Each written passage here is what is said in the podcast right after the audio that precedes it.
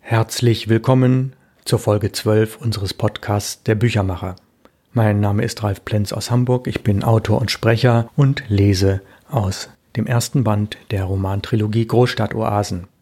Da dieses die zwölfte Folge ist, haben wir demnach auch das Kapitel 12 in diesem Buch, welches das letzte ist. Wir schließen also heute Band 1 der Großstadtoasen ab und ich starte. Nachgeschichte. Was hätte weiter passieren können, also über die 80er Jahre hinaus? Nehmen wir die vielen aufgenommenen Fäden, spinnen sie weiter und machen drei fiktive Erfolgsgeschichten daraus. Erste Geschichte. Aufgrund der großen Erfolge der Tagebücher mit marmoriertem Papier mietet die Druckerei sehr preiswert wesentlich größere Lagerräume.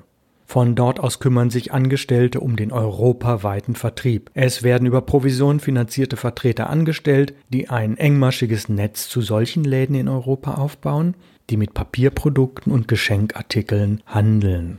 Die Druckerei lässt die Tagebücher in allen Varianten bei Buchbindereien in Polen, Ungarn und Fernost für einen Bruchteil der bisherigen Kosten fertigen.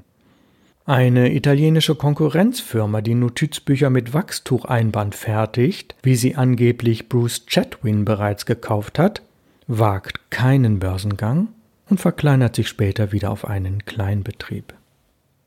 Zweite Geschichte. Der Verlag kauft aus den Gewinnen einen sehr großen Verlag, dessen Name mit R beginnt. Er etabliert Kalligraphie als Trend, auch im Bereich Ratgeber und Sachbuch. Weiterhin digitalisiert und lizenziert er die schönsten Handschriften aus seinem Bestand.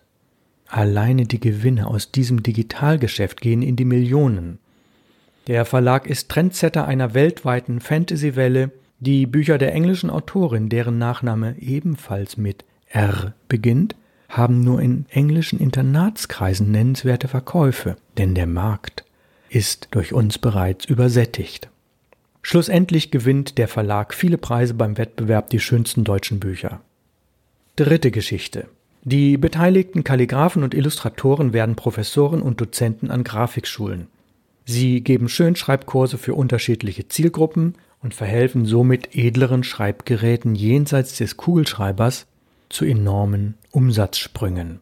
Neue, hochfeine Schreibpapiere treffen auf edle, umweltfreundliche Stifte in nachhaltiger Verpackung.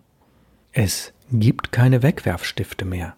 Kurz, alle in diesem Buch handelnden Personen schaffen ein neues ästhetisches Denken statt ein Tippen ohne nachzudenken. Kapieren statt kopieren, sagte auch schon damals Arthur.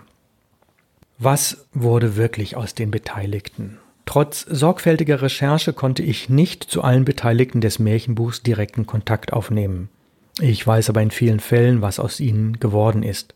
Sie arbeiten neben und hauptberuflich als Autoren, Redakteure und Verleger, überwiegend im Bereich Fachbuch, Sachbuch und Belletristik. Etliche sind Grafiker und Layouter in Agenturen und Verlagen. Das scheint zunächst naheliegend und überrascht wenig, sieht man von Architekten und Ingenieuren ab, beides keine sehr kreativen Berufe. Einzelne sind Geschäftsinhaber, Immobilienmakler oder Verkäufer geworden. Andere geben ihr erworbenes Wissen als Steuerberater oder Unternehmensberater weiter. Ebenfalls vertreten ist der Gesundheitsbereich. Die größte Gruppe neben den Kreativen ist die der Psychologen, Psychotherapeuten und Lehrer in verschiedenen Einsatzbereichen. Wie ist das Abenteuer Kleines Märchenbuch zu bewerten? Unsere Kalkulation war rückblickend viel zu knapp. Unsere Bücher hätten 50 D-Mark statt 20 D-Mark kosten müssen. Der überraschende Erfolg des kleinen Märchenbuchs machte den Kalkulationsfehler aber mehr als wett. Mir persönlich ermöglichte die Erfolge der Märchenbuchreihe ein Sabbatjahr zu finanzieren. Durch das kleine Märchenbuch und seine Nachfolger konnte ich vielfältige Erfahrungen gewinnen, wie in diesem Buch, was ich Ihnen gerade vorlese, in Ansätzen beschrieben. Mein erworbenes und erprobtes Wissen über innovative und konventionelle Buchproduktion habe ich später als Unternehmensberater und Referent in Seminaren weitergegeben. Wir alle konnten selbstbestimmt arbeiten, jenseits von Kommerz und vielen Sachzwängen. Und wir haben es genossen, nahezu familiär in einer kleinen Firma tätig zu sein, egal ob Druckerei oder Verlag. Es folgt zum Abschluss ein Nachwort. Während der Manuskriptphase dieses Buchs nahm ich zu einigen damals Beteiligten Kontakt auf. Viele zeigten sich interessiert und lasen meine ersten Probekapitel, einige baten anschließend um Anonymisierung der Personen. Also tauchen nun ein letztes Mal die wichtigsten fiktiven Protagonisten aus dem Umfeld der Druckwerkstatt deutlich gealtert 33 Jahre nach Erscheinen des besonderen Buchs in der Strandperle auf. Mittlerweile nennen sie sich die Chronisten, denn das ist ihre wahre Berufung. Yvonne? Oh, literarisch war das damals äußerst schwach. Imelda? Hm, mir zeigt die Bitte um Anonymisierung, dass Alter und Reife bei manchen heute dazu führen, nicht zur eigenen Vergangenheit zu stehen, sie sogar auszublenden. Deko kontert. Ach, Imelda und Rick, das kleine Märchenbuch war ein Zeitgeistprodukt, über das zu schreiben es sich nicht lohnt. Lachend gibt Jimmy noch eine Empfehlung an Viktor. Ach, lehne doch künftig solche Druckaufträge aus Gewissensgründen einfach ab. Sollte Yvonne dann etwas weniger Geld in der Haushaltskasse haben, beruht das aber nachvollziehbar auf einer Gewissensentscheidung. Gemeinsam schlendern alle sechs am Elbstrand entlang und bleiben rechtzeitig zum Einbruch der Dunkelheit weiter westlich am riesigen Findling alter Schwede stehen. Freundschaftlich plaudernd sitzen sie am rund vier Meter hohen Stein und blicken auf die letzten Lichtstrahlen in Richtung Blankenese und Wedel. Die letzten beiden Flaschen Rhabarbersaftschorle machen die Runde. Ihre Gedanken sind auch bei Natalie und Sam, die angeblich so viel Unheil angerichtet haben, dass Jimmy vielleicht einer der Raubdrucker war und Rick das Erscheinen zumindest eines Buches, wenn nicht verhindern, so doch verzögern konnte, zeigt, ja, zeigt ihre latent anarchistische Grundhaltung. Alle denken, auch ohne es auszusprechen, an die Identitätsstifterin, die siebte im Kreis der Chronisten, die nicht mehr bei ihnen ist. Das werden wir in Band 3 erfahren, die Identitätsstifterin.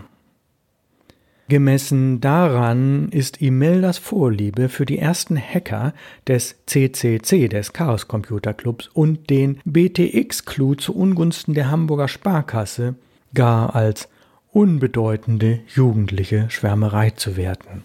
Technikfan würde sie immer bleiben. Nun der kleine inhaltliche Ausblick auf Band 2. Band 2 heißt Lebe wild und gefährlich, Arthur. Auf 272 vierfarbigen Seiten steigt der Leser über 24 Geschichten tiefer in die Großstadt-Oase ein und kann sich mit einzelnen der oder allen sechs Protagonisten identifizieren, die den Geheimbund der Chronisten bilden. Nebenbei erlebt er Spannendes und Merkwürdiges aus Musik, Kultur, Druck- und Verlagswesen, was den Leser zu einem Szene-Insider der 1980er Jahre macht. Gibt es Arthur wirklich? Was wurde aus den Protagonisten 34 Jahre später? Mit dieser spannenden Frage beenden wir Folge 12 des Podcasts. Alte Folgen können Sie nachhören unter www.input-verlag.de unter dem Menüpunkt Podcast der Büchermacher. Ich bedanke mich herzlich fürs Zuhören und nächste Woche beginne ich mit der Lesung aus Band 2 Lebe wild und gefährlich Arthur. Bleiben Sie dem Podcast treu. Aus Hamburg grüßt Sie sehr herzlich Ralf Plenz.